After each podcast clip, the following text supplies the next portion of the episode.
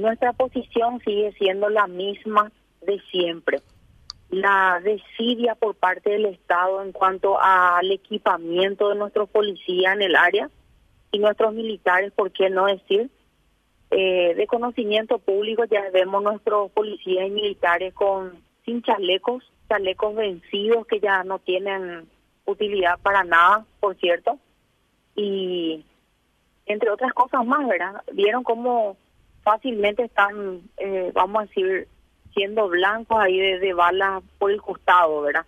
Eh, hay, hay ciertas cuestiones que se pueden evitar o se pueden reforzar por parte del Estado, pero no les llega a nuestros policías tanto las herramientas como las, vamos a decir, eh, las armas necesarias que ellos necesitan para lo que es eh, la situación ahí en la en el norte del país, ¿verdad? Que estamos hablando de, de una zona roja, ¿verdad? Se habla ahora que justamente hay recursos, ya hay presupuesto, ¿verdad? Pero eso no se materializa en la realidad del norte, ¿verdad? Con la fuerza de seguridad.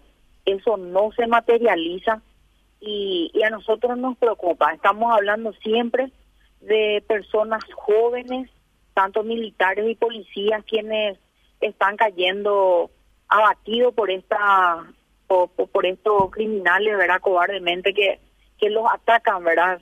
imagínate si no tienen ellos lo más básico en cuanto a seguridad para ellos mismos, cómo se van a estar enfrentando a, a un enemigo que, que les aparece de sorpresa, ¿verdad? No, no, no están ahí de frente como en una guerra, nos imaginamos, sino que están, ¿verdad? Siendo atacados cobardemente eh, con, con este sistema, ¿verdad? De llegar eh, 10 a 12 personas aproximadamente en un vehículo y con ráfagas están mucho más bien armados que nuestra, nuestra fuerza de seguridad y eso es lo que hasta ahora nosotros como familiares conocemos el por qué el Estado, las fuerzas de seguridad mantienen de esa manera a nuestros militares y policías en el norte del país, ¿verdad? Y eso da para pensar cualquier cosa y, y, deducimos, ¿por qué? ¿Por qué estamos en la misma, así como dijo el señor Rafael, estamos hablando de miles de millones de recursos pero eso no se materializa ahí en el norte del país, esa es la realidad.